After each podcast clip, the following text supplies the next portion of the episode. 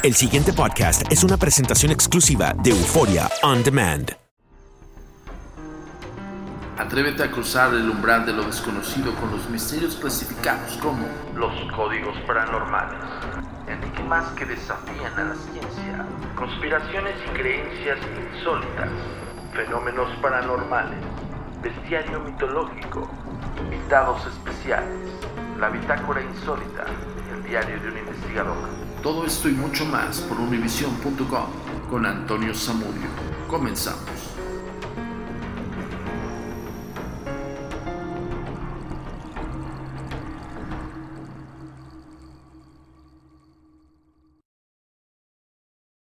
El enigma de los estigmas. Algunos cristianos devotos han sufrido heridas inexplicables, semejantes a la de Jesús en la cruz. Muchas personas que son muy religiosas aseveran ser tocados por esta deidad y de alguna manera reciben las heridas como una bendición. El día de hoy en Códigos Paranormales vamos a profundizar sobre este tema, no sin antes invitarte a que nos sigas en las redes sociales, que a continuación, y pon mucha atención para que nos puedas mandar tus comentarios, sugerencias y sobre todo casos paranormales. La comunicación es muy importante para nosotros. Síguenos en nuestras redes sociales. Facebook, arroba a paranormal. Twitter, arroba agentes de negro. Instagram, arroba. Nuestro sitio oficial, www.agentesdenegro.com.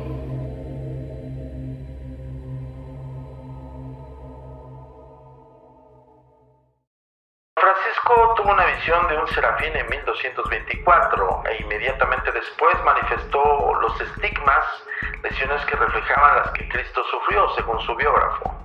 Se veían pequeños trozos de piel eh, como puntas de clavos doblados y vueltos a sacar sobresaliendo del resto de la carne. El costado derecho de Francisco se veía como si hubiese sido atravesado por una lanza. Estaba cubierto con una cicatriz y vertía sangre con frecuencia. En su descripción, San Francisco, después de esta visión de seis serafines, el 14 de septiembre de 1224, Tomás de Celano dice, sus manos y pies traspasados por como si fueran por clavos, así como su costado era atravesado por una lanza y emanaba sangre, aun a pesar de que ésta cicatrizaba cada cierto tiempo y cada ciertos días, se volvía a abrir. Las heridas del santo se abrieron abruptamente y no se cerraron en los dos últimos años de su vida. Las heridas de Francisco no son la primera manifestación de que se tiene noticia del fenómeno conocido como los estigmas. Después, muchas personas han sufrido lesiones espontáneas semejantes a las de Cristo crucificado.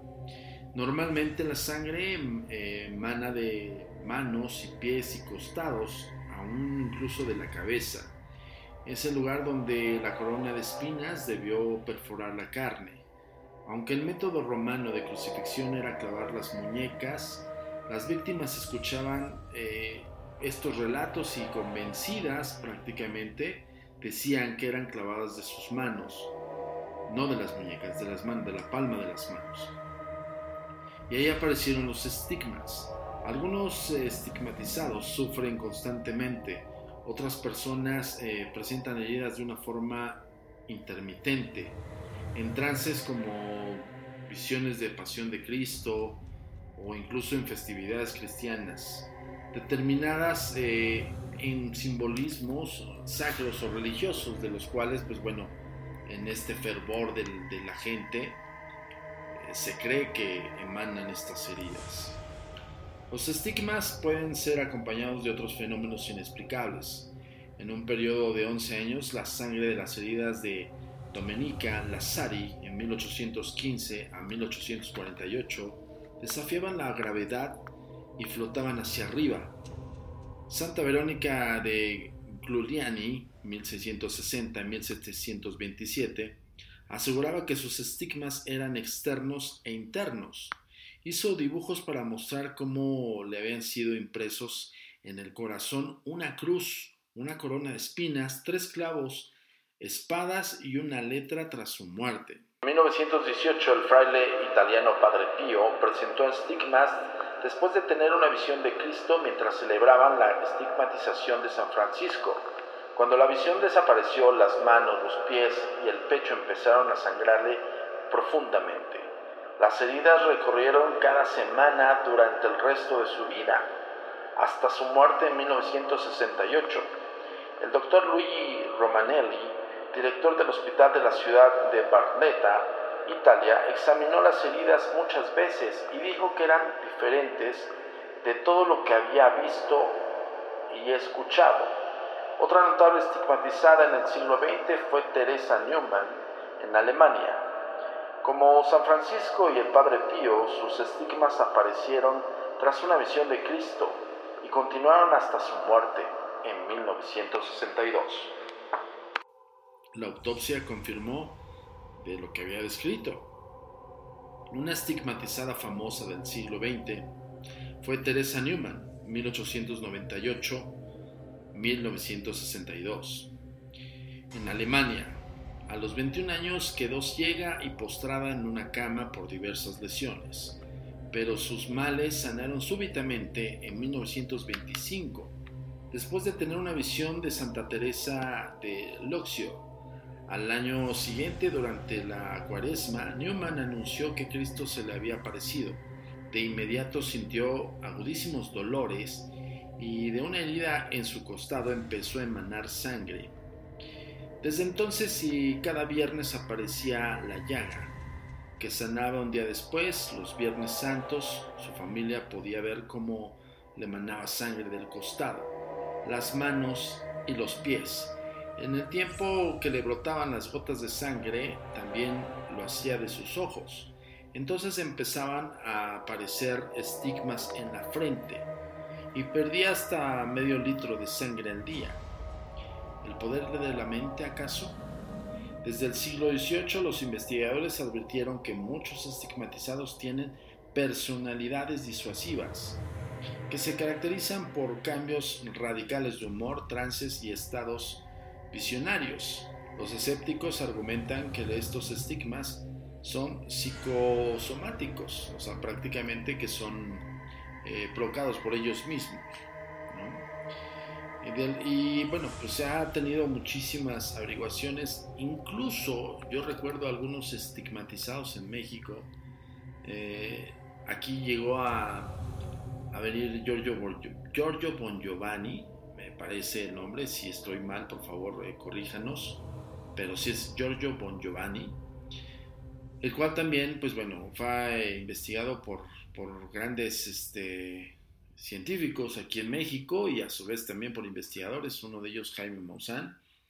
Recuerdo que hubo muchas entrevistas en torno a sus heridas, eh, emanadas perdón, de, de la frente, de, de, las manos, de un costado, siempre con la con la contextualización de, las heridas de Cristo, si no, no fuese estigmatizados, ¿no? tal cual y como, como se han narrado varias historias alrededor, alrededor del mundo, pues bueno, evidentemente este, estas laceraciones supuestamente no son provocadas por ellos e incluso em, tienen un nivel de cicatrización un poco lento y a la vez rápido. Eso es algo que se ha averiguado en los últimos tiempos. Hay otra señora mexicana que también fue muy conocida, no recuerdo su nombre, por favor, eh, escríbenos en las redes sociales para que nos puedas decir cuál es el nombre de, esta mexicana que también fue estigmatizada. Y curiosamente, pues bueno, eh, hubo mucho revuelo en, en aquellos entonces de los 2000, estamos hablando 2004, 2005, y hubo mucho revuelo con este asunto de los estigmas, en los cuales, pues bueno, también había bastantes dudas en torno a este tipo de, de eventos, ¿no? Bueno, continuamos. Em, siempre se dice que son efectos eh, resultado de un poder de la mente y obviamente del control sobre el cuerpo. El investigador británico Ian Wilson, en su libro de 1988, The Blinding Mind, apoya la teoría de que las heridas son auto, autoinfligidas y atribuibles a un estrés personal e intolerable. Antes de este siglo, el profesor Charles Richard eh, dijo que las heridas eh, que mostraban eh, algunos de los estigmatizados era prácticamente el poder de la mente sobre los procesos circulatorios de la piel. Más de esos efectos mente-cuerpo no se han demostrado en forma concluyente.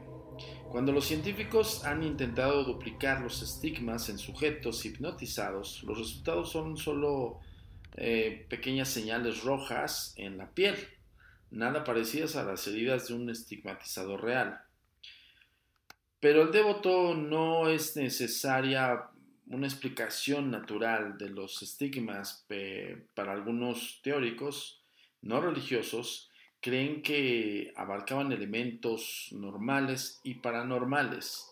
El parapsicólogo D. Scott Rogo Especula que los estigmas verdaderos ocurren más fácilmente cuando la víctima es en un complemento eh, prácticamente inclinado hacia la religión y a la histeria, pero que también posee grandes poderes físicos, eh, lo suficientemente fuertes como para tener el control total y absolutamente sobre de su piel, pero siempre pensando en esta deidad cristiana.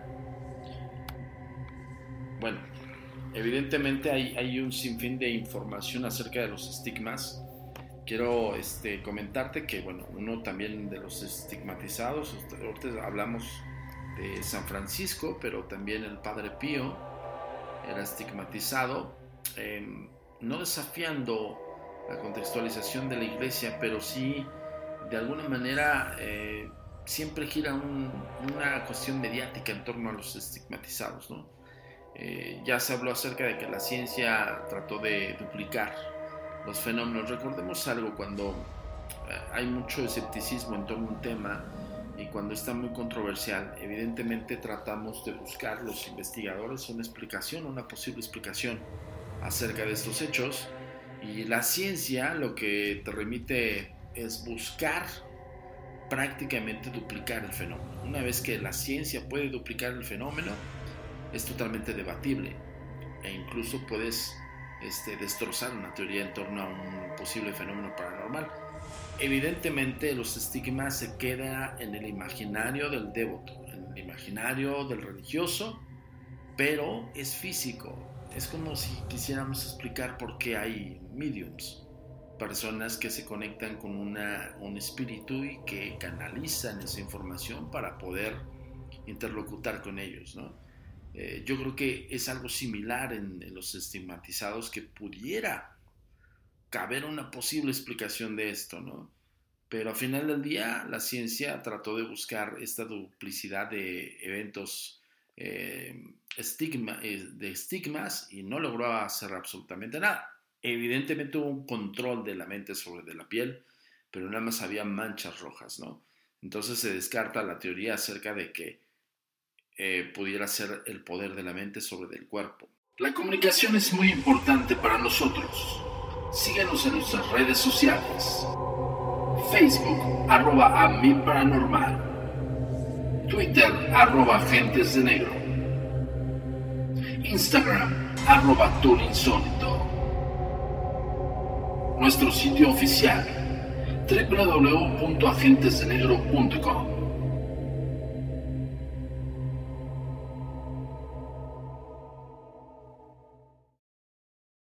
Se dice que en el año 2021 se vendrá una guerra, una guerra inminente entre todos los países, las potencias mundiales. Se habla acerca de que con el fin de la Guerra Fría, pues prácticamente eran tratados geopolíticos de los cuales, pues bueno, mantenían el equilibrio. Pero ¿qué pasa cuando se empiezan a poner un poco los ánimos caldeados entre potencias internacionales? Se habla de tratados que fueron desafiados, defraudados de una manera totalmente burda.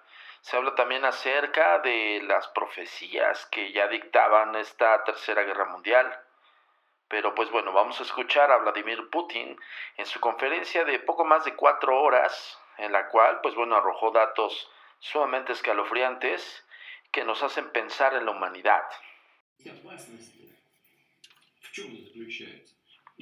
Hoy en día existen peligros específicos. El primero es el desmonoramiento